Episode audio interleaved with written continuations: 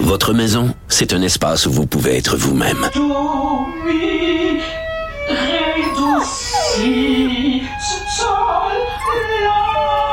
Elle mérite d'être bien protégée et vous méritez d'être bien accompagné. Trouvez la protection la mieux adaptée à votre maison avec Desjardins Assurance et obtenez une soumission en quelques clics sur desjardins.com.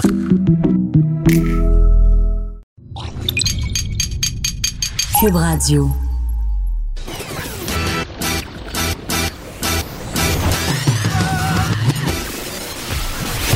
Pour elle, il n'y a jamais de mauvaise question. De 13 à 15. Les effronter. Avec Geneviève Peterson.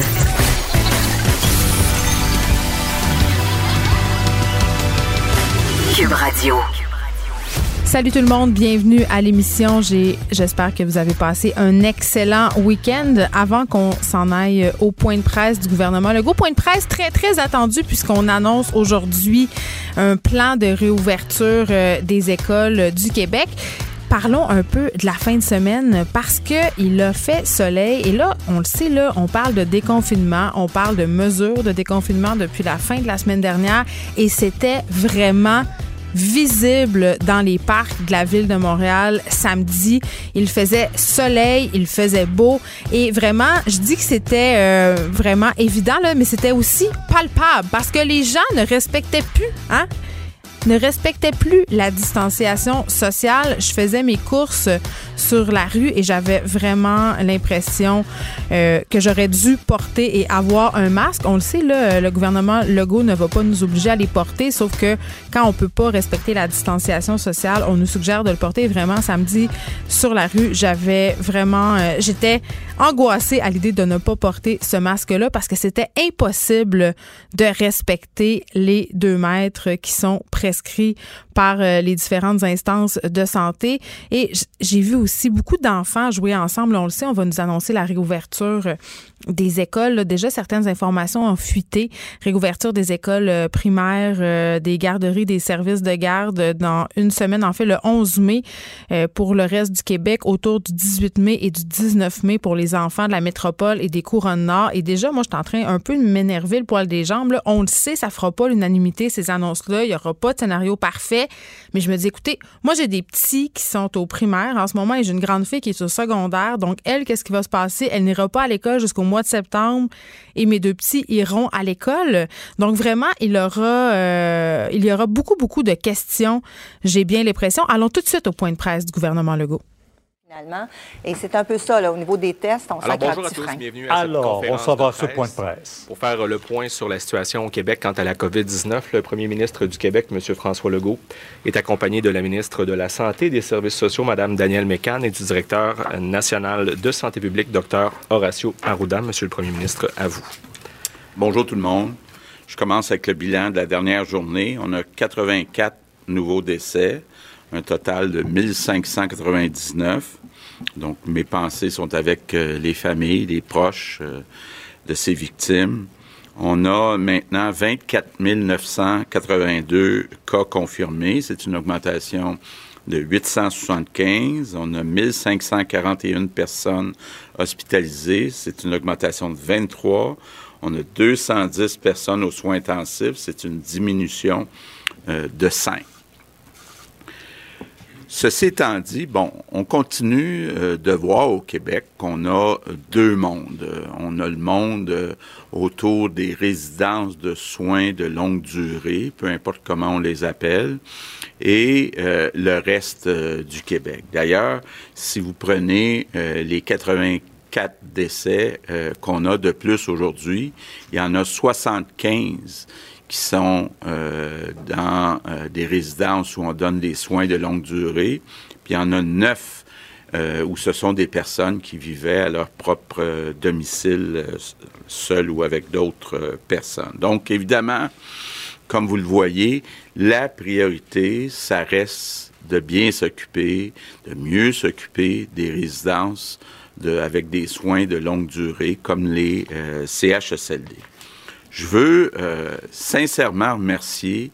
On a eu en fin de semaine, suite à mon appel, 11 000 nouvelles personnes qui ont proposé leur candidature pour venir travailler à temps plein. Et on en a rappelé euh, beaucoup en fin de semaine. Il y en a qui déjà sont assignés et on est confiant euh, qu'avec ces personnes, on va être capable de combler tous les postes dans les résidences pour aînés. Et franchement, il y avait des noms euh, qui étaient euh, des personnes plus connues que d'autres. Je pense entre autres à Joanie Rochette, euh, qui était avant patineuse, qui étudiait en santé. Notre fameux gagnant du Super Bowl, Laurent Duvernay-Tardif. Donc, ces deux-là, avec des centaines d'autres, acceptent de venir travailler dans nos CHSLD, même si c'est difficile. Donc, je dois vous dire, là, c'est comme un, un poids qui s'enlève sur mes épaules de voir qu'enfin, on est en train de combler tous les postes, de reprendre le contrôle dans nos résidences euh, pour aînés. Euh, donc, euh, ça me touche beaucoup, toutes les personnes là, qui ont le courage, parce que ça prend un certain courage de venir travailler dans nos CHSLD. Merci, merci, merci. Ça va nous permettre de nous concentrer davantage sur le reste de la situation. Comme je disais tantôt, 84 décès, mais 75 dans les résidences, 9 dans les maisons. Euh, on a aussi une situation euh, qui est sous contrôle dans les hôpitaux. On a, euh, comme je vous le disais, à peu près 1500 lits qui sont utilisés, mais on va vous arriver demain avec des chiffres. Il y a une partie même de ces lits qui sont occupés par des personnes qui devraient être retournées dans les CHSLD, mais compte tenu de la situation dans les CHSLD, on aime mieux les garder à l'hôpital, même s'ils ont euh, eu les traitements qu'ils devaient avoir. Donc, euh, on peut dire vraiment que la situation est sous contrôle dans nos hôpitaux. Rappelez-vous, on avait libéré 7000 euh, lits. Bon, on a 1500, même pas dans le fond, euh, qui sont utilisés pour euh, la COVID-19. Évidemment, c'était la condition la plus importante à remplir avant de penser réouvrir les écoles et les entreprises. De reprendre ou d'être certain qu'on a le contrôle dans nos hôpitaux, donc, euh, être capable de soigner tout notre monde, même de recommencer à avoir des activités euh, régulières. On va, commencer à le faire au cours des prochains jours, euh, des prochaines semaines. Bien sûr, on va continuer de suivre la situation pour voir si la situation reste sous contrôle comme actuellement. Donc, je vous annonce aujourd'hui que si et seulement si la situation reste comme actuellement, on va réouvrir les écoles primaires et les services de garderie le 11 mai à l'extérieur du Grand Montréal, puis le 19 mai euh, dans le Grand Montréal, dans ce qu'on appelle la CMM, la communauté euh, métropolitaine de Montréal, donc euh, Montréal, Laval, ce qu'on appelle le 450 ou à peu près, donc la banlieue. Donc, c'est important, je l'avais déjà dit aussi, l'école ne sera pas obligatoire, donc les parents qui préfèrent garder leur enfant à la maison ne euh, seront pas euh, pénalisés d'aucune façon. Il va y avoir du travail qui va être fait auprès des enfants euh, qui restent à la maison. tantôt, à 15h30, le ministre de l'Éducation puis le ministre de la Famille vont vous expliquer plus en détail comment ça va fonctionner. Mais c'est important, puis je le répète, là, on voulait annoncé un peu à l'avance parce qu'il faut se préparer, donc pour le 11 mai, le 19 mai. Mais euh, on va suivre la situation. Donc, si jamais la situation euh, euh, s'empirait ou n'était pas comme prévu dans les prochains jours, on va se réajuster. Le, le mot important, c'est graduel, c'est prudence, prudence, prudence. bon, tantôt, le ministre de l'Éducation va vous l'expliquer. On va demander, autant que c'est possible, de le demander à des enfants de se tenir à deux mètres les uns euh, des autres. On sait que c'est plus difficile dans les garderies, c'est pour ça qu'on va euh, demander aux éducatrices de porter un masque dans les euh, garderies. Et les écoles secondaires, les cégeps et les universités ne vont pas réouvrir avant la fin du mois d'août donc à la rentrée de l'automne, comme à l'habitude. Donc, euh, pourquoi euh, on n'ouvre pas les écoles secondaires? Bon, d'abord, on l'avait dit, c'est important qu'il y ait une réouverture graduelle. Donc, on réouvre graduellement les écoles primaires, mais on attend en septembre pour les écoles secondaires, les cégeps, les universités. Une des raisons aussi pourquoi on a choisi le primaire plutôt que le secondaire, c'est que les étudiants du secondaire, du cégep, université utilisent davantage le transport en commun. Donc, ça pose une euh, difficulté additionnelle pour euh, garder la distance de deux mètres. Et aussi, c'est important de le dire, c'est plus facile pour les élèves du secondaire, du cégep, l'université, de suivre des cours à distance, donc avec leurs enseignants euh, qui ont déjà commencé à le faire, mais on va euh, leur demander de le faire davantage, euh, donc d'enseigner à distance à ces personnes-là. C'est plus facile qu'au primaire. Mais, bon, évidemment, c'est une décision importante et en fin de semaine, j'ai regardé ce qui se fait ailleurs, j'ai regardé euh, les résultats, les prévisions. Pour moi, il y a cinq raisons pourquoi je pense que c'est important euh, de réouvrir nos écoles primaires et nos garderies. La première raison, c'est pour le bien des enfants. C'est important, là, qu'on, surtout pour les enfants qui ont des difficultés d'apprentissage, que ces enfants-là restent pas six mois sans être allés à l'école. Donc, on sait euh, ce qu'on appelle dans le jargon des écoles les EHDA, les enfants qui ont des handicaps ou des troubles d'apprentissage de toutes sortes, la dyslexie, dysphasie, troubles d'attention, autisme et autres. C'est important que ces enfants-là euh, euh, soient pas absents de l'école pour six mois c'est important que ces enfants soient bien suivis. les enseignants les connaissent, ces 20 à 25% d'enfants-là.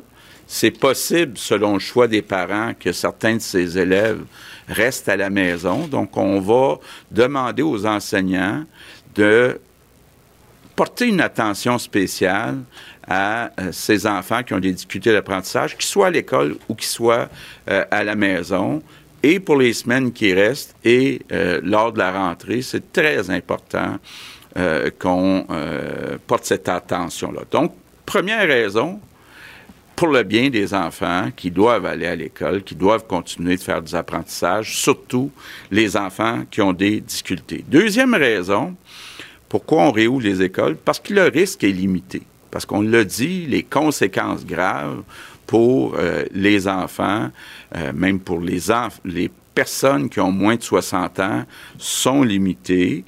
Euh, d'ailleurs, j'en profite pour dire, puis tantôt les deux ministres pourront vous l'expliquer, les enfants qui ont des problèmes de santé ou les parents qui ont des problèmes de santé devraient garder leur enfant à la maison. Je pense que c'est important, entre autres certaines maladies chroniques. Ce n'est pas le temps d'aller exposer des enfants qui ont des euh, euh, problèmes de santé euh, physique à aller à l'école pour l'instant. Donc ça, c'est important, mais pour les autres, on considère que les risques sont minimes.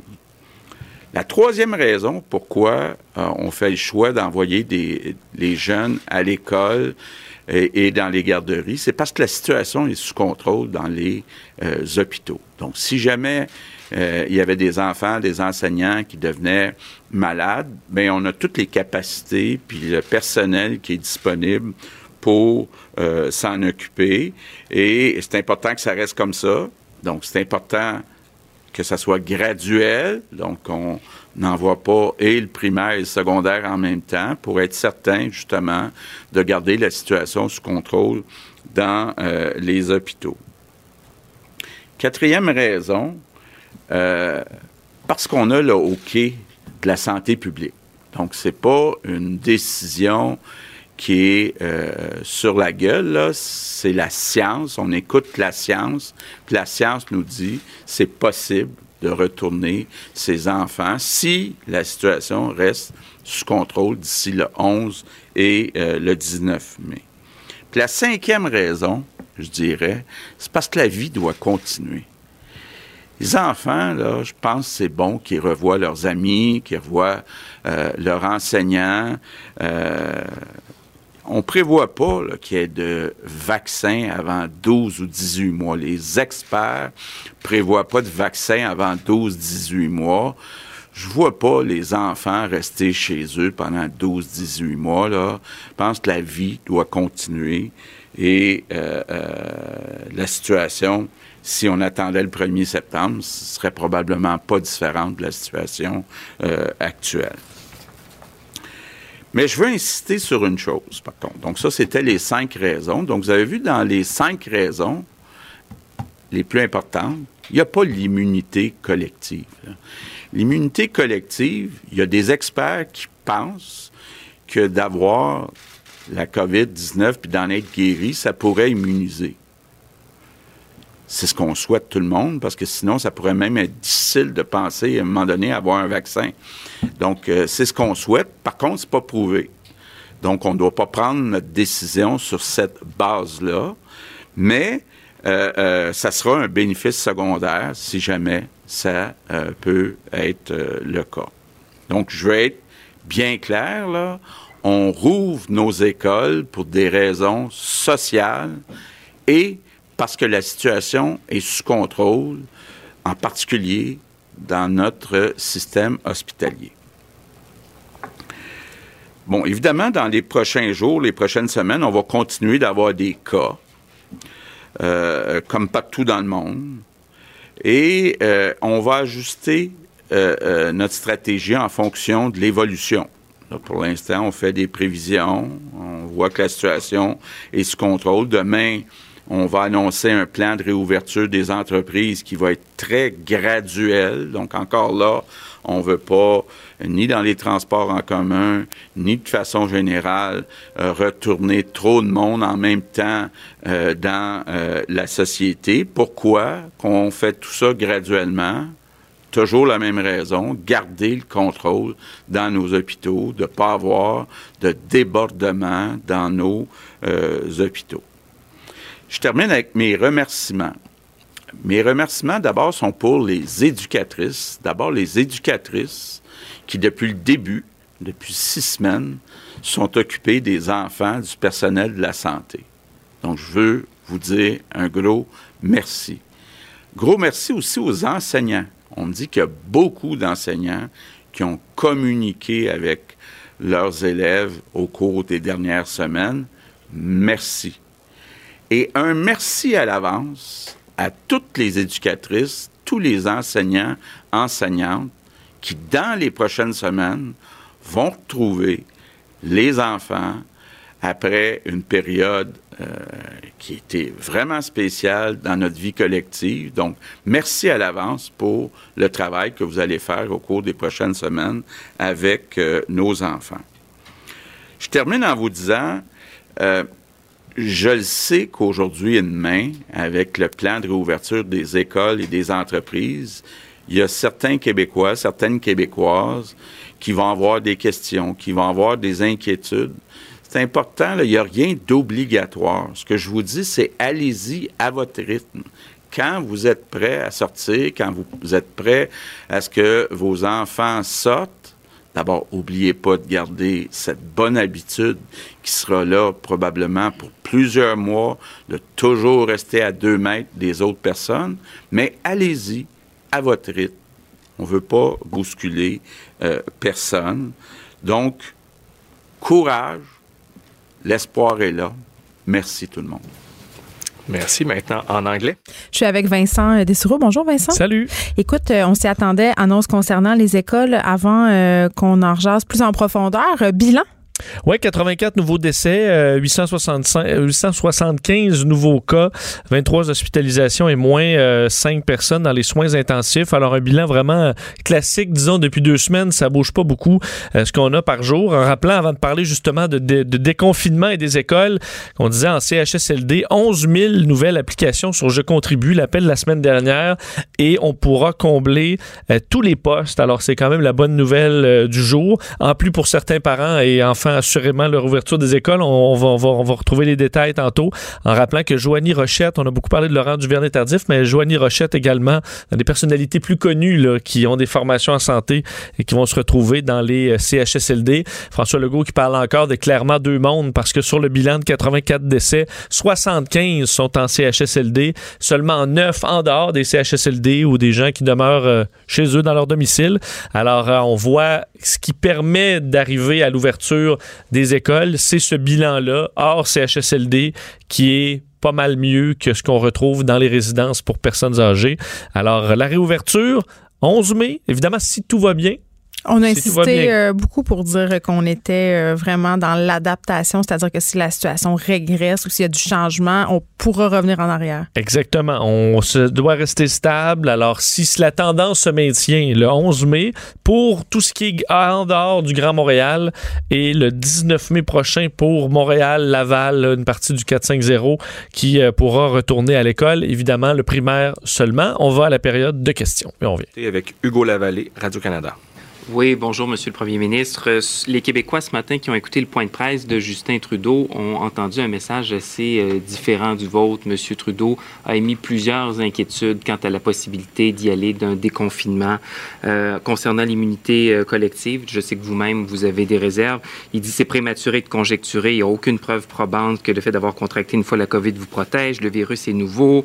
On ne sait pas si les anticorps vous protègent. Il faut faire preuve d'une prudence extrême. Alors, en ce moment, il y a beaucoup de Québécois sans doute qui sentent déchirer le message de prudence que vous envoyez, puis celui beaucoup plus euh, modéré, entre guillemets, du premier ministre Trudeau. Qu'est-ce qui vous fait dire que votre approche est la bonne, d'une part, et d'autre part, en l'absence justement euh, de preuves scientifiques, est-ce qu'on ne devrait pas appliquer le principe de précaution? Bon. D'abord, je ne vois pas tant de différence que ça entre le gouvernement fédéral puis les gouvernements des provinces. On a eu euh, encore une longue discussion, une conférence téléphonique euh, la semaine dernière. On est en train d'essayer de s'entendre sur un certain nombre de principes et je pense qu'on devrait être capable de s'entendre. Donc oui, il euh, faut être prudent. il faut réouvrir graduellement. Il faut s'assurer, entre autres, qu'on euh, euh, garde le contrôle dans nos hôpitaux, que, la situation reste sous contrôle, qu'on continue même qu'on augmente le nombre de tests pour suivre la situation au fur et à mesure au cours des prochaines semaines. Mais j'ai pas senti euh, une grande différence entre les différentes provinces avec le gouvernement fédéral sur les conditions de réouverture graduelle. Rapidement, sous question. Oui, donc ça fait plusieurs semaines que vous nous dites que vous avez l'intention d'augmenter le nombre de tests, que ça fait partie de la stratégie de déconfinement. Or, quand on regarde les chiffres des dernières semaines, ça semble stagner, voire régresser. Et puis sur le terrain, il y a des inquiétudes. Je vous cite la docteure Cécile Tremblay du CHUM. Euh, dépister massivement, il faut le faire, mais présentement, on n'a pas ce qu'il faut. Les ça va aller, ça ne me convainc pas. Si on lève le confinement et qu'on n'est pas capable de tester massivement, il va y avoir de nouvelles infections. Le feu va prendre. Depuis le début, on est en manque. Parfois des couvillons, de réactifs. Il nous faut des preuves. Fin de la citation. Alors, quelles preuves vous avez à donner aux Québécois? Puis avez-vous des cibles, des objectifs, des échéanciers précis? OK, je vais commencer, puis je vais laisser le docteur Arruda euh, compléter. D'abord, on est un des endroits au monde où, par million d'habitants, on teste le plus, avec l'Allemagne. On teste euh, trois fois plus que l'Ontario, toute proportion gardée. Donc, on teste déjà beaucoup. Et on va augmenter le nombre de tests. Puis moi, c'était une des questions que j'ai posées. Est-ce qu'on est assuré d'avoir tout l'équipement nécessaire pour les tests? On m'assure que oui. Et oui, on veut, dans les prochaines semaines, y aller plus sur une base euh, d'échantillonnage au hasard. Euh, dans les dernières semaines, comme vous le savez, on s'est beaucoup concentré dans les CHSLD et on veut augmenter le nombre de tests. Et puis, euh, je pense que c'est l'objectif du docteur Ouda. Oui, tout à fait. C'est clair qu'il y a eu des problèmes antérieurement en lien avec les réactifs et les écouvillons, mais ce problème-là est réglé actuellement. On a une capacité qui peut monter rapidement à 15 000 tests. Et quand on va avoir le nouveau euh, PCR euh, on the site, on va pouvoir augmenter à 20 000, 30 000 tests. Fait actuellement, il faut comprendre que ça fait partie des conditions de déconfinement euh, que nous avons mises en place. Vous comprendrez qu'on regarde euh, exactement ce que la littérature nous propose, John Hopkins, l'OMS, d'autres organisations internationales, le CDC, sur les conditions de déconfinement, puis on va les suivre de très, très près. Ce qu'on présente aujourd'hui, c'est un scénario C'est un scénario qu'on pense qui peut être possible. Oubliez pas qu'on regarde aussi une épidémiologie qui est différente. Quand on parle au Canada, c'est une chose. Quand on parle à chacune des provinces, avec la connaissance de leur milieu, et on, ne fera pas le même genre de déconfinement dans la région métropolitaine en lien avec ce qui va se passer dans les régions froides. Ça, c'est important. J'ai un élément très important que je me permettre de dire à la population.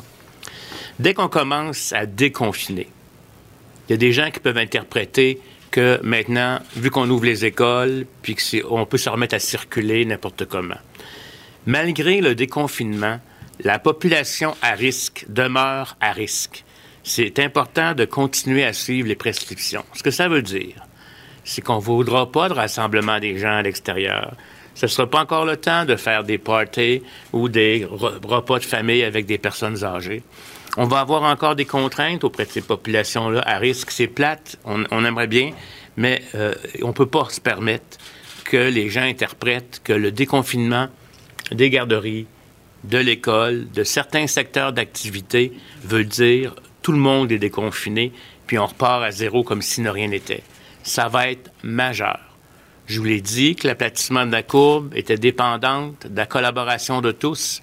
On l'a eu, mais maintenant, avec le printemps, avec le beau temps, ça va être difficile de rester enfermé, mais il faut falloir le faire encore parce que sinon, notre opération graduelle ou progressive va être, va être annulée par des mouvements de population qui ne doivent pas avoir lieu actuellement. Je rêve d'un vaccin, je rêve d'un traitement, puis ça va être long. Puis on le fait maintenant parce que le même problème va se retrouver à l'automne. Et c'est vrai, là, je tiens à vous le dire, il n'y a pas que les maladies infectieuses, il y a l'état de santé mentale des jeunes, leur, leur, leur conditions d'apprentissage éventuellement, leurs problématiques de santé mentale, la violence qui peut se vivre à l'intérieur des maisons et qu'on ne voit pas. Tout ça est pris en considération dans la balance des risques. Mais le premier ministre le sait, on va évaluer. Si les conditions sont pas au rendez-vous, on va revenir en arrière. Et si la population ne participe pas au maintien de cette distanciation en arrière, nous allons tous y perdre, puis on va être obligé de reconfiner de façon intensive, ce qui, en mon sens, serait excessivement malheureux. Je tiens à passer ce message-là parce que n'interprétez pas parce qu'on ouvre les écoles ou tel secteur d'activité au Bas-Saint-Laurent ou ailleurs que tout le monde peut se mettre à circuler n'importe où, et particulièrement dans la zone où il y a de la transmission active, dans la grande région de Montréal métropolitain. Merci. Merci. Je vous signale que le temps file. Prochaine question, Louis Lacroix. Ça sera pas simple, Vincent. C'est ce que je retiens. Même si on fait des mises en garde, parce que là, on rouvre les écoles et vraiment, en fin de semaine, on pouvait déjà le voir. Si on est sorti dehors dans la région de Montréal, les gens étaient ensemble au parc. Il y avait des enfants qui jouaient ensemble. Parce que qui dit déconfinement des écoles, tout d'un coup, on sent qu'on s'en sort. Puis les gens ont le goût. Les gens sont plus capables d'être enfermés. Ça va être excessivement difficile et j'ai envie de te dire, ça va être le free for all aussi au niveau des parents. Qui va envoyer, qui va pas envoyer? Là, il y aura des listes, supposément, d'enfants envoyés en priorité. Mais vraiment, là, ça sera pas simple. Je ne voudrais pas être directrice euh, d'école? Et là là. C'est sûr que des je voudrais pas être directrice d'école en temps normal parce que les parents se plaignent énormément, envoient des courriels. Le clientélisme là, dans les écoles du Québec est quand même très, très fort. OK? Oui. Mais là, là, les parents vont devenir, c'est sûr, irrationnels. Ce sont nos enfants. Et moi, je pose une question et vraiment, c'est une question que j'ai depuis le début de ce point de presse. Je me dis, OK, Là, on rouvre les écoles primaires, on rouvre les écoles, euh, les, services de garde, on rouvre pas les écoles secondaires. Mais moi, j'ai une fille au secondaire, des enfants au primaire. Tu sais?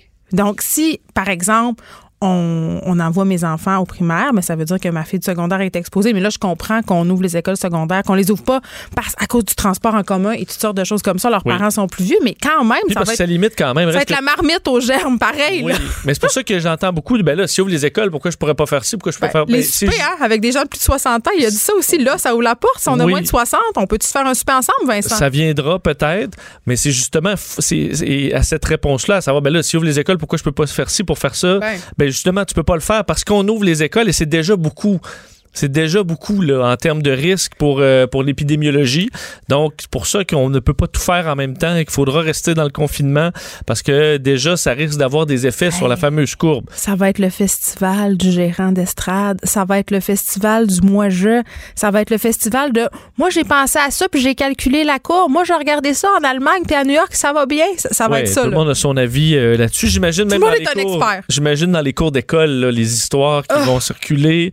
Puis là, le petit Il y a la COVID. Ah, il y a la COVID. Puis euh, euh, tel parent, il Bill fait pas Gates attention. veut nous mettre une puce dans le cerveau. Bon, on comprend, mais écoute, ça m'apparaît quand même, du moins de l'avis du gouvernement, tout ça euh, vaut la peine en raison de, des cinq raisons qu'il a données, là, des bienfaits, euh, des risques qui sont limités pour la santé, la situation qui est sous contrôle dans les hôpitaux, euh, le hockey de la santé publique, la vie qui doit continuer. On, on voit quand même la le travail. vie doit continuer. L'économie doit continuer. C'est ce que j'ai envie de te dire. Et là, euh, par rapport à ce fameux choix d'envoyer nos enfants à l'école, tu sais, si ton employeur te ramène parce que ton, ton l'entreprise pour laquelle tu travailles rouvre dans les prochaines semaines, tu peux pas refuser d'y aller parce que là, ça va être une cessation d'emploi. Tu n'auras plus accès à la CPU. Donc, c'est pas vrai que les parents vont tant avoir le choix que ça d'envoyer leurs enfants à l'école ou pas si les entreprises rouvrent. Si tu dois aller travailler sur les lieux, tu dois y aller.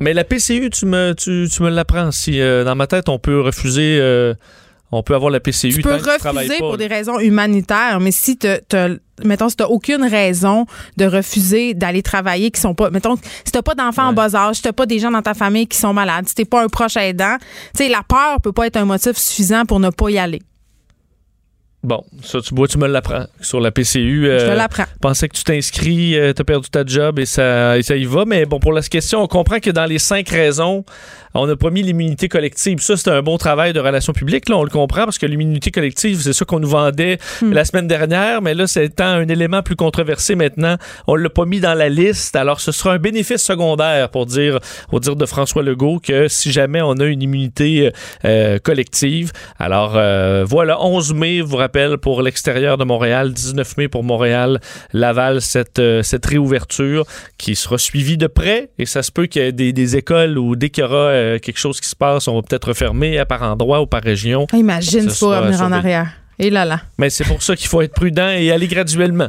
OK. Du côté de G- chez Justin Trudeau, on sentait quand même, le premier ministre Legault essayer de- d'amenuiser les tensions qui semblent exister, ou du moins les divergences d'opinion, parce que par rapport à l'immunité collective, on ne semble pas loger euh, tous à la même enseigne. Non, euh, d'ailleurs, euh, Justin Trudeau en a parlé là, sur le fait que. ben, je peux vous le faire entendre sur l'immunité, euh, où euh, effectivement, euh, Justin Trudeau est très, très prudent sur cette question de l'immunité collective. Il y a encore euh, beaucoup de questions au niveau de l'immunité euh, de groupe ou l'immunité individuelle. C'est pas certain encore que quelqu'un qui a euh, eu le virus ne peut pas rattraper le virus encore quelques mois plus tard. C'est un, virus trop nouveau pour avoir toutes ces informations. C'est pour ça que je, on, encourage de faire très attention dans les étapes de rouverture de l'économie.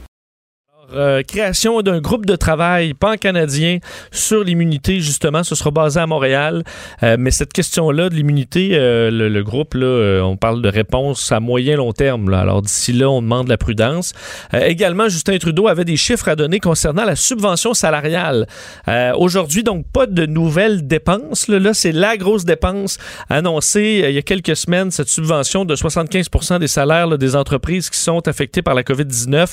Donc, depuis ce matin, 6 heures, les entreprises peuvent s'inscrire et euh, il y a déjà eu énormément de demandes de cette subvention. Je vous fais entendre Justin Trudeau.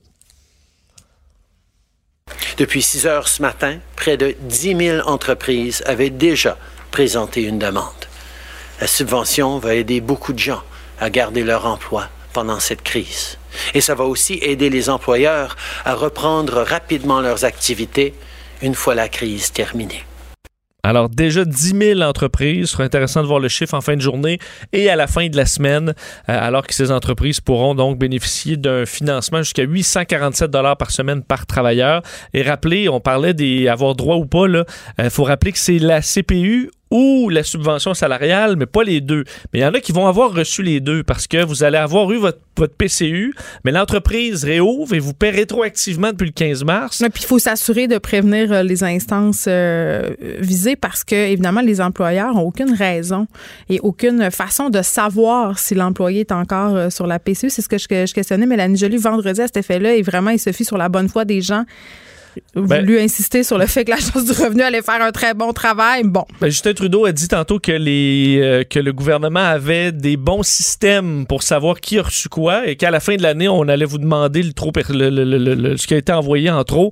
Alors, Ouais. gardez ça dans un compte pas loin parce que si vous le dépensez, ça se peut qu'il y en ait qui fassent le saut au mois d'avril. Alors, Revenu Canada n'oublie jamais rien. J'en sais quelque chose. Ah oui, bon, c'est ça. Voilà. Ailleurs dans le monde, il y a plusieurs pays qui ont amorcé euh, des plans de déconfinement, mais le nombre de cas quand même atteint euh, les 3 millions. Oui, on a atteint, dépassé le nombre de, enfin, de 3 millions de cas confirmés euh, dans le monde.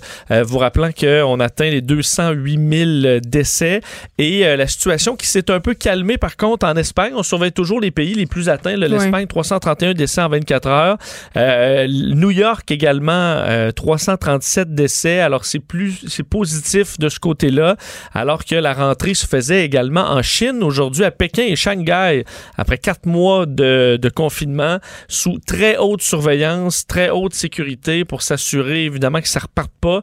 Euh, mais ça rouvre quand même aujourd'hui et Boris Johnson euh, était de retour en poste aujourd'hui après avoir lui-même contracté et combattu la COVID-19, l'amenant même aux soins intensifs. Il a demandé aux Britanniques de continuer à respecter le confinement, même si on parle de, de déconfinement et de réouverture et que la, la courbe commençait à s'inverser, qu'on ne devait pas lâcher parce que la, la question euh, au Royaume-Uni a été très, très difficile. C'est pas des beaux chiffres pour, euh, pour le Royaume-Uni qui avait pris un peu de temps avant de réagir. Sais par ailleurs euh, qu'en Allemagne, euh, ils ont une recrudescence de cas. On le sait, les Allemands ont commencé à se déconfiner il y a une semaine. Et là, déjà, évidemment, c'est le beau temps. Les gens sortent, les gens vont au parc. Les Allemands ont un peu oublié la distanciation sociale. Et là, pouf, recrudescence des cas.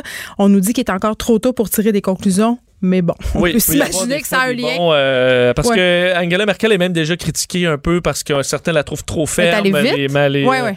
les- ou pas, là, en portant entre autres le, le masque pour, euh, pour les Allemands. J'en ai vu, j'ai parlé à des Allemands en fin de semaine et ils étaient masqués. Mais effectivement, ça commence à sortir. Puis il y a un goût de déconfinement un peu partout dans le monde. Très bien, on te retrouve avec euh, Mario tantôt. Vous analyserez sans aucun doute euh, la conférence de presse du premier ministre Absolument. Robert, euh, pas premier ministre, du ministre de l'Éducation. Merci. Protégez vos dépôts, c'est notre but. La SADC protège vos dépôts dans les institutions fédérales, comme les banques. L'AMF les protège dans les institutions provinciales, comme les caisses. Oh, quel arrêt! Découvrez ce qui est protégé à vos dépôts sont protégés.ca.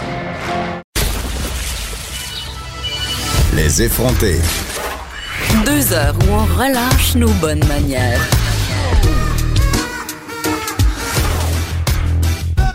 Cube Radio. On, allons tout de suite avec Antoine Robitaille, chroniqueur à l'Assemblée nationale pour le Journal de Montréal, Journal de Québec, animateur de là-haut sur la colline, ici même à Cube Radio. Bonjour Antoine. Allô Geneviève? Écoute, ça me fait bien rire parce que tu signes aujourd'hui euh, dans le journal une chronique sur évidemment la réouverture de nos écoles. Et là, tu commences en disant. Vous en avez assez de voir votre jeune secondaire et foiré dans le sofa, le nez dans son écran. Et là, on apprend que, ben, coudon, nos jeunes vont encore avoir le nez foiré dans leurs écrans pour un bout, puisque les écoles secondaires n'ouvriront pas avant le mois de septembre. Moi, personnellement, comme mère, Antoine, là, je dois te dire que hum, j'aurais souhaité que ça rouvre parce que pendant que je te parle, ma fille m'envoie des notifications sur mon téléphone pour augmenter son temps d'écran. Oui, c'est ça. Mais il faut savoir qu'à partir du 4 mai, euh, les professeurs du secondaire vont avoir accès à des services de garde. Donc, les professeurs du secondaire qui sont des parents vont pouvoir envoyer leurs enfants à la garderie. Et 100% des profs du secondaire vont revenir au travail avec, il va falloir qu'ils offrent là, une pleine prestation de travail. C'est ça qui change. Là. Il n'y a plus de flexibilité comme depuis le 12 mars, et c'était bien explicable. Là, les profs étaient comme nous tous euh, bouleversés dans leur euh, dans leur vie, euh, vie chambardée, tout ça. Donc euh, le, le, le, patron, les directions d'école et, et le ministère étaient très très compréhensifs là. Même que même que même s'il y a eu des, des mots d'ordre d'appeler les élèves, tout ça, Euh, moi, il y en a bien des parents qui m'ont écrit pour me dire que ça faisait, ils n'ont pas eu de nouvelles de, des profs pendant cinq semaines. Ben moi, Ouais, moi, au primaire, euh, on a eu des appels. J'ai tendance à dire, par exemple, Antoine, il faut se calmer un peu avec tout ça, là, parce que pendant le verglas, il y a des enfants qui sont pas allés à l'école pendant dix semaines et euh, ça n'a pas fait de mort. Euh, je veux dire, pendant les grandes guerres aussi, il y a des enfants qui ont été trois ans sans aller à l'école. Fait je pense qu'on capote un petit peu avec le nombre de semaines où nos enfants n'ont pas été scolarisés. Par contre, à la question des enfants vulnérables, ça, j'entends, là, c'est clair qu'en ce moment, il y a des enfants qui sont pénalisés parce qu'ils viennent de milieux qui sont moins favorisés, donc pas droit à toute la stimulation, parfois même la nourriture dont ah, ils auraient besoin. difficulté aussi, tous les, ben, euh, les, les, les euh, autistes et compagnie, là, euh, c'est sûr que le gouvernement a pensé à eux, surtout en rouvrant les écoles. Mais au secondaire, tu vas me dire, c'est, c'est pas ouvert, effectivement, effectivement, mais il va y avoir plus de travail parce que les professeurs vont être au boulot et vont être tenus d'offrir une, une pleine prestation, comme on dit, ce que ça veut dire, c'est, c'est 32 heures euh, euh, en continu, puis 40 heures de préparation, euh, puis, excuse-moi, 6 heures de préparation. J'ai hâte de voir comment ça va se concrétiser. Peut-être qu'on aura l'occasion, et j'espère, de l'apprendre pendant le point de presse du ministre Roberge. Mais quand même, Antoine, parlons des enfants qui sont au secondaire. Là, tu parles des professeurs en pleine tâche. On parle d'enseignement à la maison. Là, je sais pas à quoi on peut s'attendre, mais évidemment, tout le monde n'a pas les mêmes chances par rapport à l'accès à la technologie. Est-ce qu'on va offrir des outils technologiques aux enfants? Du secondaire. Comment Ce que j'ai appris, c'est qu'il y aurait effectivement du prêt de matériel. Euh, il y aurait un, gros programme de prêt de, matériel pour aider ces foyers-là euh, qui n'ont pas accès là ou qui ont accès à un téléphone ou quelque chose comme ça, c'est sûr. Parce que quand tu regardes les chiffres quand même, Geneviève, tu as, 98% de la population québécoise qui a accès à l'Internet. Mm. Mais c'est évident, c'est pas toujours sur des plateformes qui peuvent permettre un enseignement à distance adéquat. Donc, euh, c'est là où le, ministère va vraiment essayer de, de combler un certain vide. Je dirais un vide par rapport aussi à la province voisine, l'Ontario, qui euh, a une longueur d'avance là-dessus, euh, aussi à, sur le plan d'Internet haute, haute vitesse.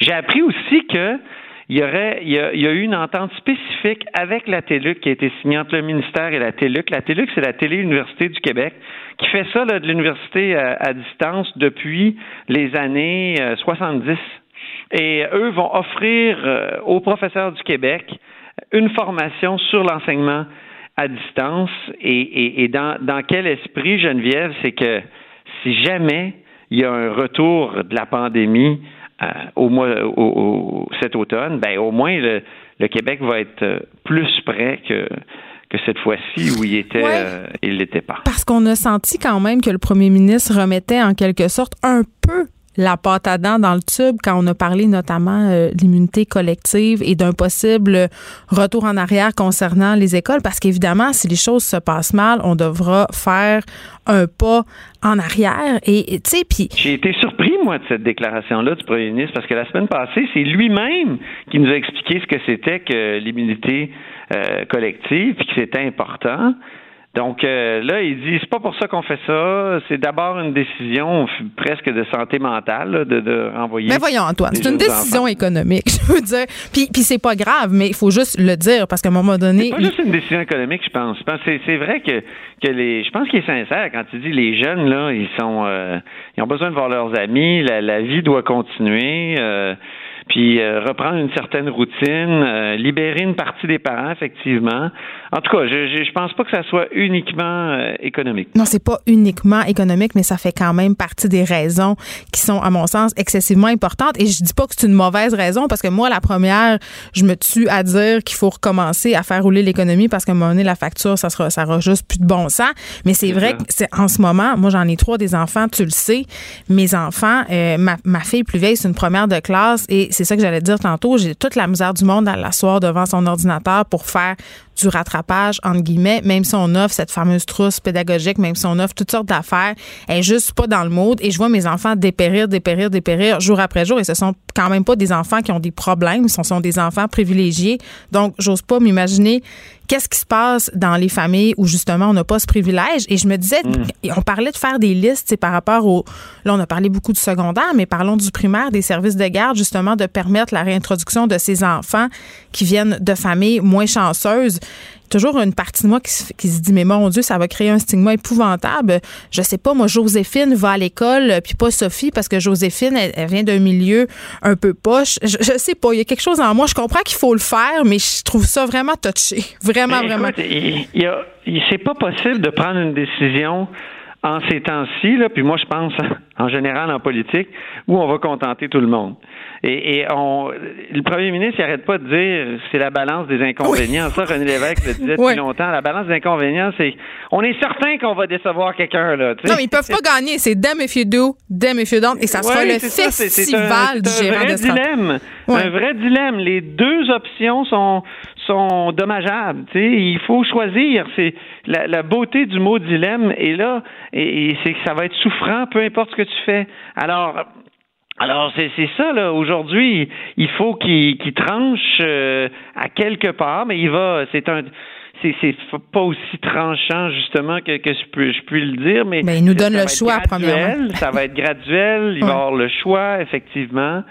Et les enseignants là-dedans, parce que moi, tantôt, euh, Antoine, je sais pas pour toi, mais je m'attends à ce que euh, le, le, ministre Roberge ait des réponses pour les enseignants, les différents syndicats aussi qui se posaient beaucoup de questions sur comment ça va se passer, ça va être quoi, justement, nos obligations, parce que ça semblait avoir été un peu décidé euh, sans qu'il soit consulté là, quand on a fait cette annonce-là la semaine passée. Le syndicat était très, très surpris. là. Il faut savoir quand même qu'il y a eu des comités qui se sont réunis. Il y a des choses qui sont dites, autour de, ces tables-là. Bon, euh, je suis pas sûr que le ministre euh, a, pris toutes les recommandations, hmm. mais ce qui est certain, c'est qu'on y va graduellement là aussi. D'abord, les profs là qui ont quitté leur classe, puis qu'il y a une tempête de neige le lendemain, puis l'école finalement a été fermée pour un mois et demi là, ben eux autres là, ils vont pouvoir revenir dès demain accès illimité pour le personnel aux écoles. Donc ça, c'est une bonne affaire. Ils vont commencer à se préparer. Il n'y aura pas d'élèves en classe. Puis ils vont pouvoir, ceux qui ont laissé leur ordinateur là, puis leur matériel, on le sait, il y a, plusieurs, il y a eu plusieurs histoires là-dessus. Donc, dès demain, ils vont pouvoir commencer, ceux qui veulent y aller, mais c'est à partir du 4 mai qu'ils doivent fournir la pleine prestation, comme je le disais euh, tout à l'heure. Puis là, ben, il y en a qui vont dire, écoutez, j'ai 62 ans, là, je veux pas, moi, aller risquer ma mhm. vie. Ils vont pouvoir rester à la maison. Il y a, il y a une liste de, de, d'excuses possibles, là, ou de, de, de conditions. Euh, si, si on, si on a 42 ans, puis, mais à la maison, il y a quelqu'un de, de malade, on peut aussi le, l'invoquer, puis rester à la maison. Il va avoir, tu sais, je pense que le gouvernement essaie d'être, d'être le plus flexible possible, tout en tentant de ramener les choses à la normale à l'école de façon graduelle, un peu comme en s'inspirant du Danemark, la Norvège et de la France. Ça sera du cas par cas. Antoine Robitaille qu'on peut lire euh, dans le Journal de Montréal et dans le Journal de Québec et écouter évidemment ici à Cube Radio. On rappelle que les écoles rouvrent à la grandeur du Québec, sauf dans la région métropolitaine le 11 mai. Ça sera le tour de Montréal le 19 mai et là, on va attendre évidemment plus de précisions de la part du ministre de l'Éducation, Jean-François Roberge, cet après-midi au point de presse à 15h30. Mario Dumont, d'ailleurs, va revenir là-dessus avec Vincent Dessureau. Merci, Antoine Robitaille. Merci, Geneviève.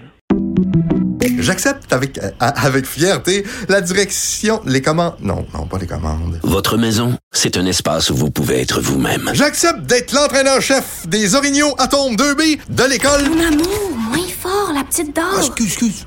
Tu parles à qui? Elle mérite d'être bien protégée et vous méritez d'être bien accompagné. Trouvez la protection la mieux adaptée à votre maison avec Desjardins Assurance et obtenez une soumission en quelques clics sur desjardins.com. Les effrontés. Avec Geneviève Peterson. Les vrais enjeux, les vraies questions.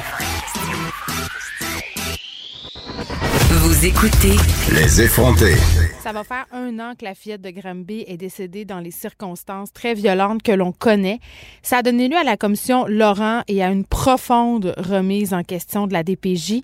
Dans un reportage de Katia Gagnon euh, qui a été publié en fin de semaine dans la presse, on fait le tour de ce qui a mené à la mort de cette fillette-là. On le sait, là, ça a été cafouillage après cafouillage et on parle tout de suite avec la grand-mère de la fillette de Granby. Bonjour. Bon, écoutez, euh, je pense que j'ai pas, euh, je suis pas la seule à avoir été euh, bouleversée par l'histoire de votre petite fille, par le reportage de Katia Gagnon aussi en fin de semaine dans la presse. Ce reportage-là est bouleversant, notamment parce que vous y racontez dans quel état était votre petite fille après sa mort à l'hôpital. Elle était dans quel état quand vous l'avez pris dans vos bras? Ah, c'était euh, un petit squelette, là. Elle était tellement minus- minuscule, là. euh, c'était euh, hors norme. Parlez-moi un peu de ce jour-là. Ce jour-là, quand vous avez entendu à la radio qu'une fillette avait été retrouvée dans un état jugé critique. Vous le saviez à ce moment-là que, que c'était elle, Je que c'était votre je l'ai senti, j'ai crié son nom trois fois. Hmm. J'étais dans l'auto avec mes parents, ma mère, elle me demandait de quoi tu parles. J'ai dit, ils viennent de parler de ma petite fille. Donc, euh, elle dit, ben, j'ai pas, je l'ai pas entendu. J'ai dit, oui, ils ont, parlé d'une petite fille euh, qui venait de retrouver dans un état critique à Granby de 7 ans. Je suis certaine que c'est elle. Ma mère, elle me dit, ben voyons, elle dit, il y a tellement de, d'enfants à Granby, ça veut pas dire c'est elle. J'ai dit, maman, je le ressens que c'est elle. Puis euh, là, en arrivant, on était euh, à peine à 300 pieds de chez eux. Donc, euh, en arrivant chez eux, j'ai appelé la mère. Puis je lui ai demandé si elle avait eu des appels dans la journée. Elle a dit non, pourquoi? Puis j'ai dit là, j'ai dit parce que ils ont retrouvé une petite fille à Granby, entre la vie et la mort, elle a 7 ans. Je suis certaine que c'est ta fille. Fait qu'elle dit, ben voyons, j'ai pas eu d'appel. J'ai dit, regarde, j'ai dit, je le ressens que c'est elle. Appelle, de, euh, appelle l'hôpital, appelle la police, appelle la DPJ, mais essaye de trouver si c'est elle.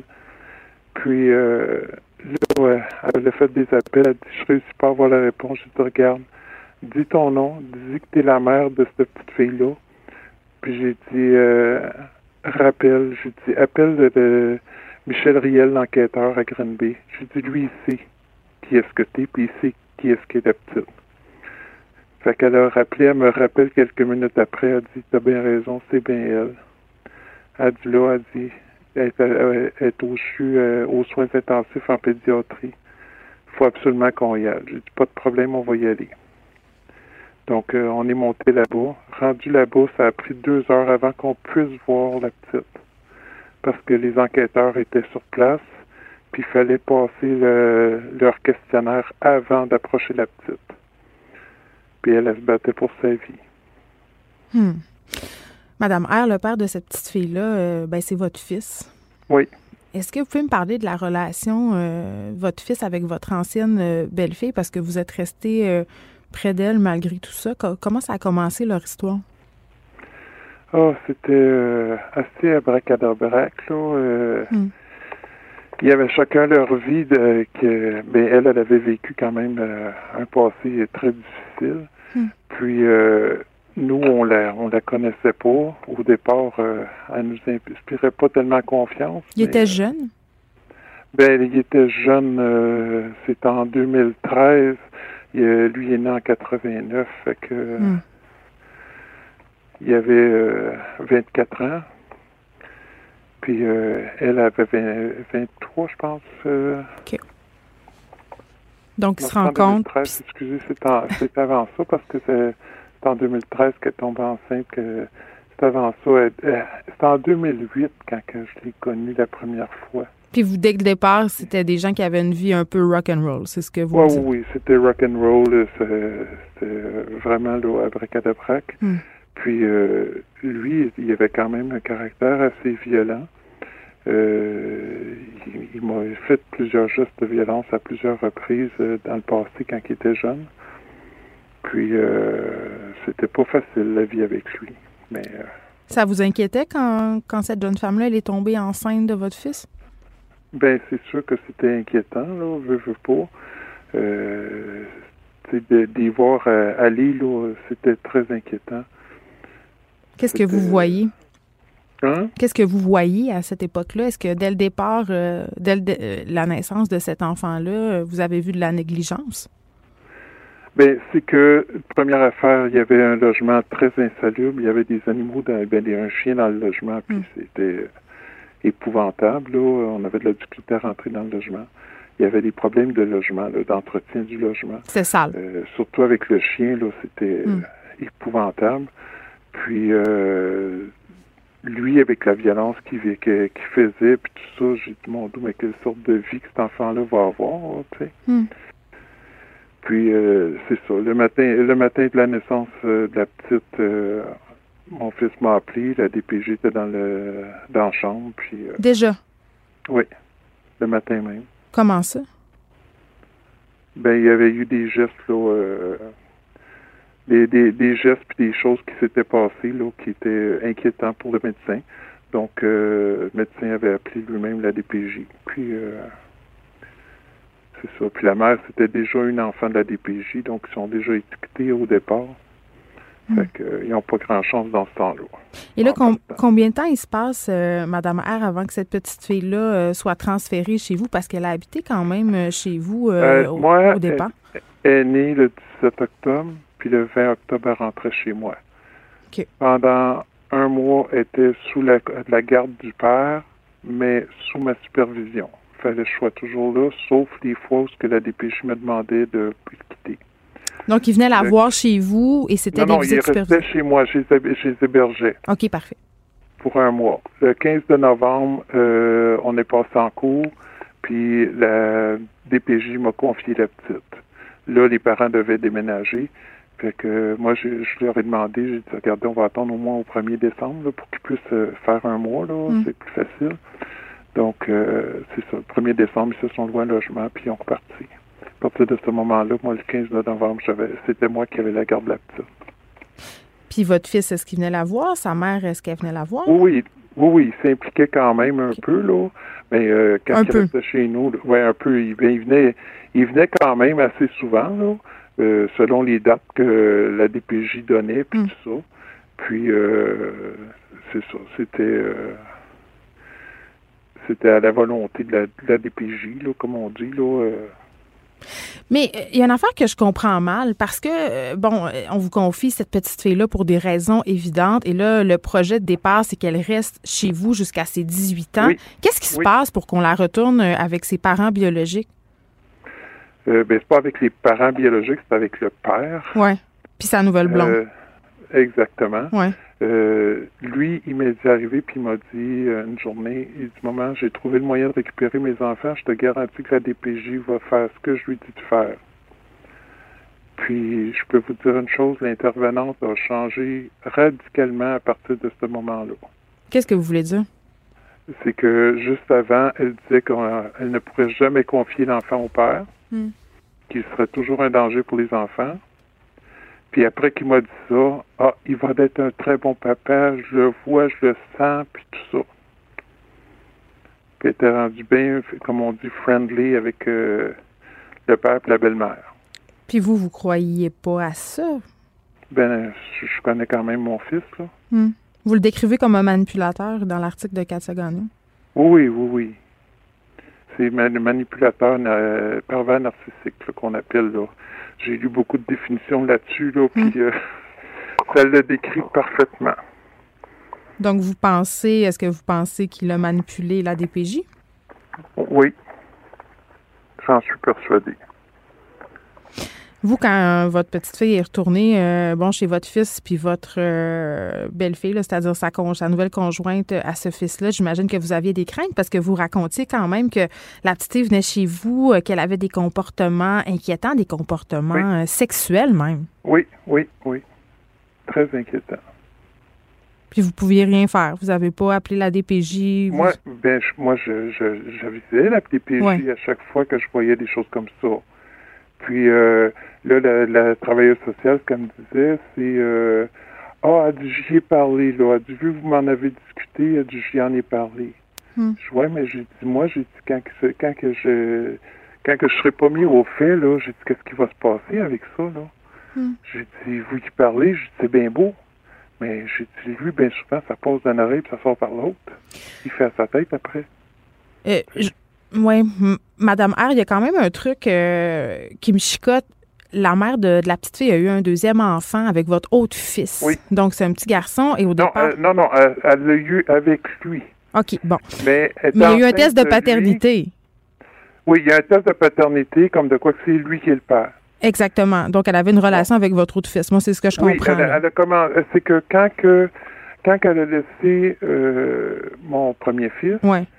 Euh, le père de, de la petite, euh, elle s'est réfugiée chez mon avec mon autre fils. Bon, ça, je comprends bien. Elle a eu des relations et ensuite euh, était enceinte. Et là, vous saviez plus trop c'était qui le père. Vous avez euh, appuyé votre fils dans sa démarche pour faire reconnaître son fils Non, comme le pas sien. J'ai pas appelé mon fils, c'est que mon fils, il m'a contacté. Je comprends. Il m'a demandé, il dit, euh, je veux savoir si c'est mon, mon enfant. Puis vous l'avez appuyé dans sa démarche. Moi, c'est ça que je comprends. Ben, oui, parce que ben moi, j'ai pour mon dire que si c'est vraiment son fils, il a le droit de le connaître. Tu sais, elle peut pas euh, l'empêcher de voir son père. Donc, puis l'ai je l'ai amené pour passer le test de paternité. Et ça a quand même été déterminant dans la suite des choses, c'est-à-dire euh, dans le fait qu'il Oui. ait retrouvé la garde de, de la petite fille. Est-ce que vous le regrettez de l'avoir appuyé dans sa démarche pour faire reconnaître euh, sa paternité? Parce que votre petit-fils, quand même, euh, il a été aussi maltraité. C'est ce qu'on a appris. Oui, c'est ça que j'ai que j'ai su. Vous savez, on peut pas revenir en arrière. hein. Il est un peu tard. Oui. Fait que on revient pas en arrière. On, on essaie d'aller en avant à la place. Oui. Quel rôle a joué la nouvelle conjointe de votre fils dans toute cette histoire-là? Parce qu'elle aussi a fait face à des accusations qui sont tout de même assez graves. Séquestration, voie de fait grave. Quel rôle qu'elle a joué dans, dans ce Comment vous euh, l'apercevez, cette femme-là? Ah, Cruella. L'image de la belle-mère. Méchante. Hmm. Euh, une de mes amies qui l'appelle Cruella. Je pense que a le bon nom. Hmm. Euh, elle elle est pas gentille du tout. Puis moi, j'ai déjà dit en cours, à un moment donné, ils m'ont demandé euh, qu'est-ce que je pensais de la belle-mère. Puis je, leur- je leur ai dit, j'ai dit, ça, c'est une dame que je connais à peine. Je l'ai vue deux, trois fois dans ma vie. Fait que je peux pas dire comment est-ce qu'elle est. La mère, euh, la mère des, Oui. la mère des enfants, euh, bon, elle est mère d'autres enfants. Elle a quand Oui. même été jugée inapte à la DPJ euh, pour s'occuper euh, des deux premiers enfants. On s'est tourné vers vous. Vous avez refusé parce que vous l'aviez fait une fois déjà. J'avais refusé pour euh, le deuxième parce Hmm. que mon mari disait, regarde, il disait, va en avoir combien? 7, 8, 10? Il dit, on pourra pas toutes les prendre. Il dit, c'est impossible. Puis ses autres enfants, ils s'en occupent bien maintenant? Mais oui, ils c'est, ben, c'est mon autre fils qui les a, puis euh, la mère. Puis oui, ils s'en occupent très bien. Mais ils sont en garde partagée, là. Mais euh, ils sont, ils- des petites, ils vont super bien. Ils sont très heureuses, très bien développées. Puis euh, c'est trois enfants en bas âge, là. Fait que Puis voyant ça, pourquoi la DPJ n'a pas redonné ses droits à la mère, selon vous? Pour Je ses premiers enfants? je sais pas. Mais la petite, quand que, euh, la mère, elle avait essayé, mais le père, il passait son temps à canceller des rendez-vous. Il l'empêchait de voir les enfants, puis tout ça. Sais, c'était pas euh, comme ça. Quand que la petite est décédée, ça faisait au-dessus d'un an qu'elle pouvait pas les voir. Est-ce que ça. Est-ce que. Je vous ai dit, il était Hmm. manipulateur. Oui. Est-ce que vous en voulez à votre fils, euh, Madame R? C'est sûr que c'est. Moi, je suis la mère. J'ai- On lui en veut. Mais d'un autre côté, à un moment donné, en tant que mère, il faut pardonner si on veut avancer. On on n'efface pas ce qui s'est passé. On lui pardonne pas le geste comme tel, mais faut avancer. Puis si on arrive et on fait juste de la rancune, euh, on n'avancera pas. faut essayer de, de voir plus pourquoi il a fait ça. Pourquoi que les deux ont fait ça. Qu'est-ce qui s'est passé? Est-ce que vous avez encore des contacts avec lui? Non. Ça fait longtemps. Depuis 2014, là, euh, on se voyait juste en cours.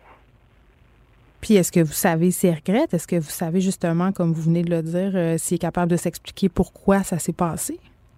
Je ne sais pas. Il y a toujours, il y a toujours eu les bonnes excuses, comme on dit. Hmm. Euh, toujours, toujours, c'est jamais de sa faute. C'est toujours la faute des autres.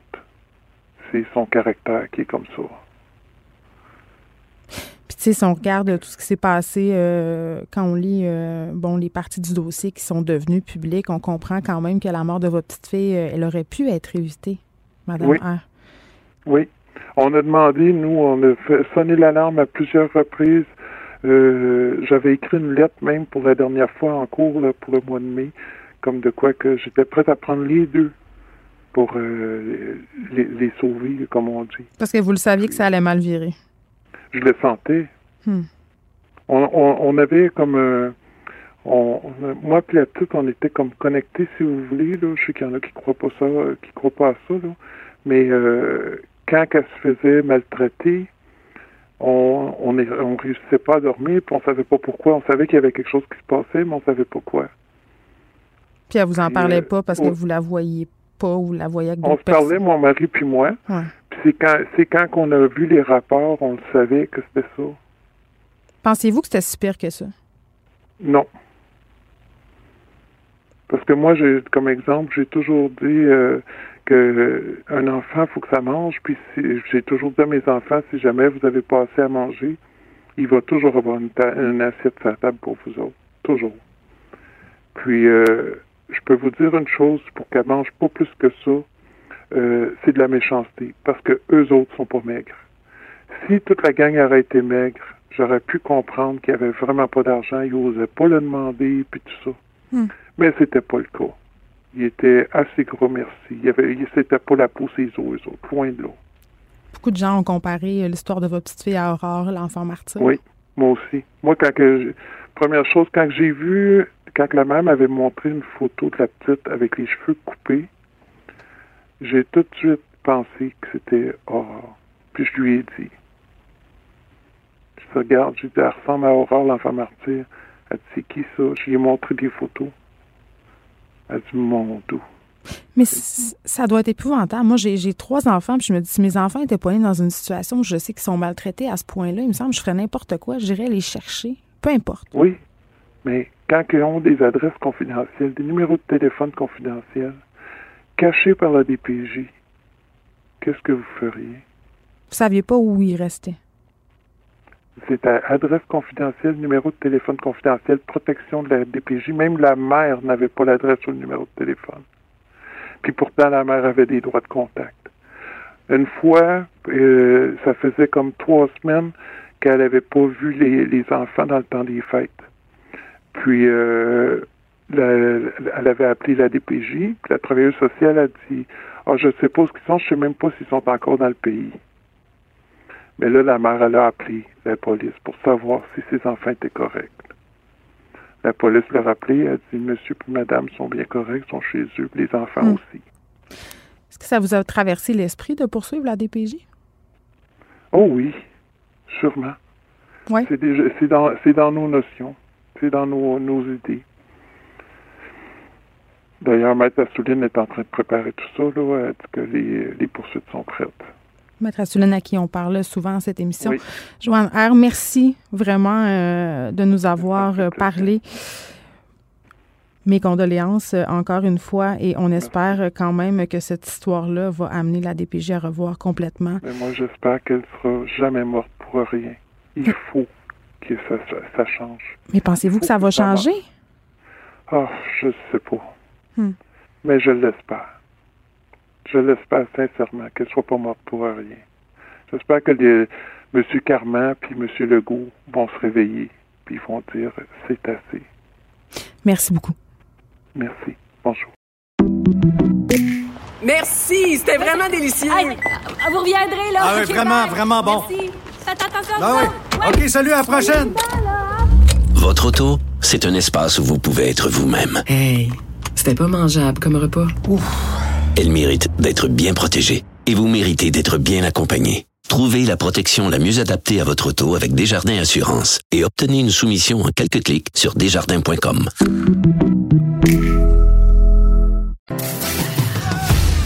Geneviève Peterson, la seule effrontée qui sait se faire aimer. Jusqu'à 15, Vous écoutez Les effrontés. Vous venez d'entendre la grand-mère de la petite fille de Granby qui est décédée euh, dans des circonstances fort tragiques et violentes il y a maintenant près d'un an.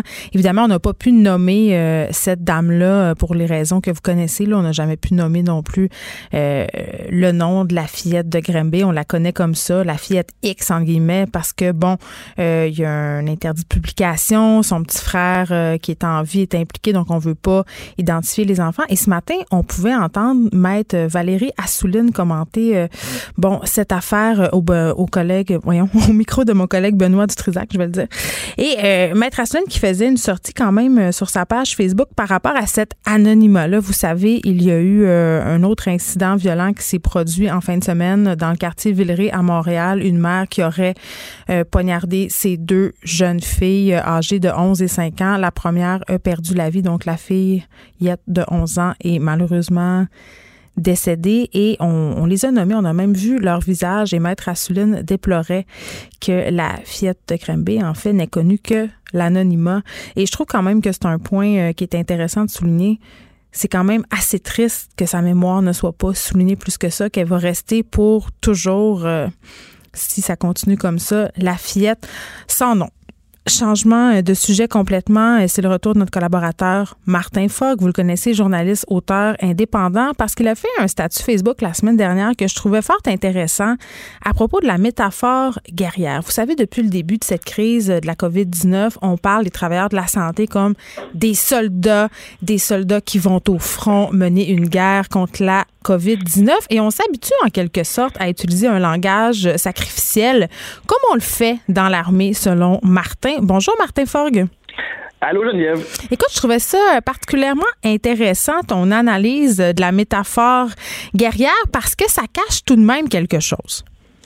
Ben, en fait, déjà en partant, euh, les, les travailleurs, les travailleuses de la santé, euh, du moins du côté civil des choses, parce que dans l'armée, on a aussi, il y a aussi des médecins, des infirmiers, tout ça. Mais tu sais, ils se sont pas engagés dans, le, dans cette voie-là. tu sais, pour ça, tu sais. oui, euh, c'est une vocation, oui, euh, on se met au service de l'autre, mais tu sais, on, on, on, on, on, rentre pas là-dedans dans l'esprit, d'avoir à, à, à sacrifier ou avoir à mener une guerre, contrairement aux militaires qui, quand eux s'engagent, euh, sais, évidemment, hein, ça faut, faut que ça t'effleure au moins l'esprit que tu puisses te ramasser euh, dans cette situation-là. Puis, euh, ben, tu vois, c'est- moi, ce que j'ai pensé, c'est que je me suis dit aussi, j'ai dit le problème avec ces métaphores-là, puis, tu sais, euh, d'ailleurs, euh, il y a Roméo Dallaire qui a publié une lettre ouverte dans la presse euh, il y a quelques jours, et puis euh, le 24 avril, et puis où il disait, au contraire, sortons-les ces métaphores-là, parlons en termes de combattants, parce que ça va nous faire réaliser l'ampleur euh, de l'urgence.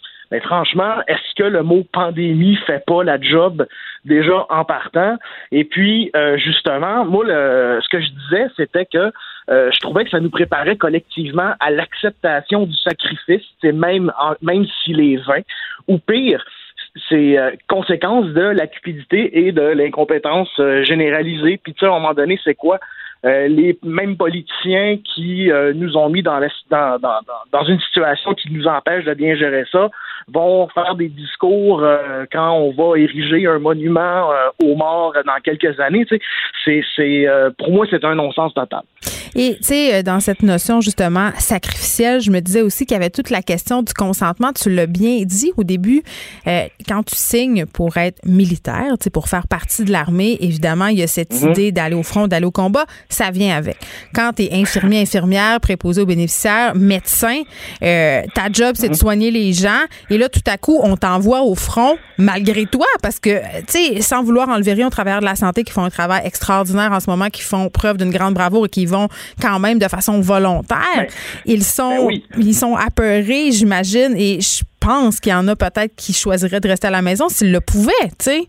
Ben, c'est, ben, c'est parce qu'il y a rien, il y a rien qui les a préparés à ça vraiment, tu sais, parce que C'est ça. euh, c'est ça, tu sais, on leur demande du jour au lendemain de prendre des risques pour lesquels ils se sont pas embarqués, et euh, tu sais, évidemment, tout ça va laisser des traces. Hein. Tu sais, les militaires qui vont euh, à la guerre Mm. reviennent avec, beaucoup reviennent avec des séquelles permanentes, qu'elles soient physiques ou mentales. Et euh, on a un département, Ancien combattant Canada, qui est censé, bon, euh, euh, pour ceux et celles qui réussissent à rentrer dans ce système-là, qui donne des, des avantages, des prestations pour pallier à ça, euh, puis qui sont beaucoup plus généreuses que ce qu'on peut voir Mm. dans, dans, dans le dans, dans le système euh, civil en général. Oui, puis ça va les laisser- travailleurs, de la santé auront pas ça. Mais ça va laisser des traces. On a juste à penser euh, aux premiers répondants du 11 septembre, aux médecins, aux infirmiers qui ont Ben eu oui. soit des séquelles physiques, mais aussi psychologiques.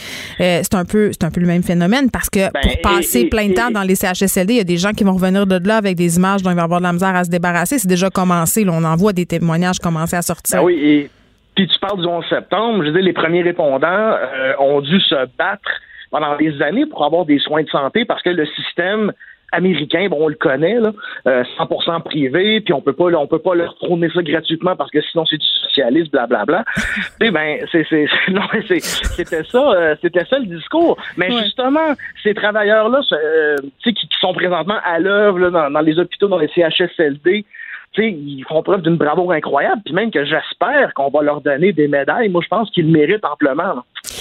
C'est quoi, selon toi, Martin Fogg, le danger principal de cette métaphore guerrière, de tout ce, ce champ lexical du combat qu'on est en train de, de déployer et d'utiliser aussi quotidiennement aussi euh, dans nos points de presse du gouvernement? Ouais.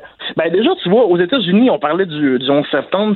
la métaphore guerrière est souvent employée dans la dans le dans le discours politique, puis notamment pour noyer la critique. D'ailleurs, Donald Trump, il y a quelques jours, il s'est déclaré un wartime president.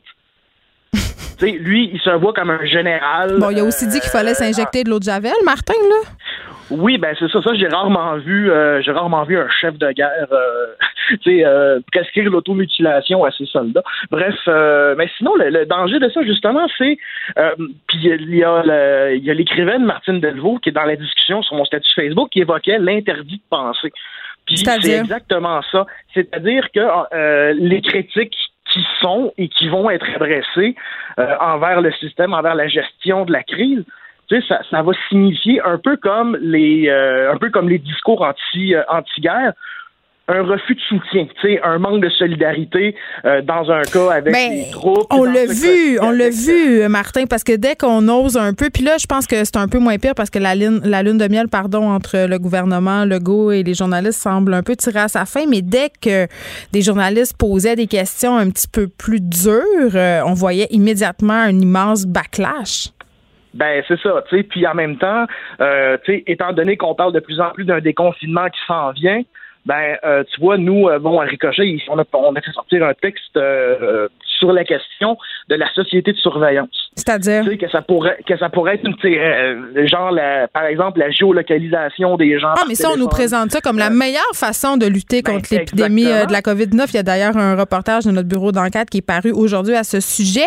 Mais moi, j'ai Ben fait oui. une entrevue, je pense, ça doit faire trois semaines avec quelqu'un qui développait une app comme ça en disant, Ben, mais écoutez, au Québec, ce sera volontaire. Au Canada, on pourra envoyer nos données si jamais ça se faisait. Mais on sait que des, euh, des organismes comme la, la Sûreté du Québec, pardon, Mm-hmm. ont déjà commencé à s'intéresser à ce type de technologie-là. Puis d'un côté, Ben, on nous présente toujours ça comme étant un outil indispensable à notre bien-être, à notre sécurité. C'est difficile de dire non à ça quand même. Non, ben c'est difficile de dire non, sauf qu'à un moment donné, là, faut, selon moi, s'il y a ce fameux remède pire que la maladie, c'est bien la, la surveillance de masse, parce que une fois que tu as ouvert cette boîte de Pandore-là, pourras plus jamais la fermer. Ce Mais ça, sera c'est jamais vrai. limité. Parce que, est-ce que c'est vrai? Parce que j'entends souvent ça euh, par rapport aux gens qui ont un peu peur de la surveillance et un peu peur de perdre leur liberté individuelle. Et je dis pas que j'ai pas peur de les perdre, mais il me semble, en temps de guerre, pour utiliser la métaphore dont on parle depuis le début, euh, il y a des libertés pied, là. individuelles qui tombent, puis après, ça revient à la normale, non? Mais tu sais, non, parce qu'après ça, il y a toujours la tentation de se servir de ça pour autre chose. Tu sais, je te donne un Des exemple, informations, euh, tu veux dire, ramasser? Ben, c'est-à-dire, les- on, on va là, par, exemple, là, on voudrait se servir de ça pour géolocaliser les patients ou des personnes à risque. Déterminer un ça, risque aussi, oui. C'est ça, mais après ça, qu'est-ce qui t'empêche d'utiliser cette technologie-là pour surveiller, par exemple, les dissidents politiques? Pour surveiller, par exemple, certains militants, tu sais, pour surveiller, euh, etc., etc. Là. C'est, euh, c'est, c'est là qui est le danger. Et c'est, je veux dire, euh, la, la science-fiction dystopique est remplie de, de, de- d'exemples là, de ce que ça peut faire comme, euh, de ce que ça peut faire. Non, mais dans le mot science-fiction. Martin, il y a le mot fiction aussi, là. Faut pas l'oublier. Ben oui, mais il faut faire attention parce que la science-fiction a une historique d'autoréalisation quand même euh, assez, euh, assez important. Mais bref, pour revenir au sujet, c'est l'exemple que dont je me sers pour dire que d'employer ces métaphores-là, ça, ça, nous, inconsciemment, ça, ça nous prépare, ça, ça, ça facilite.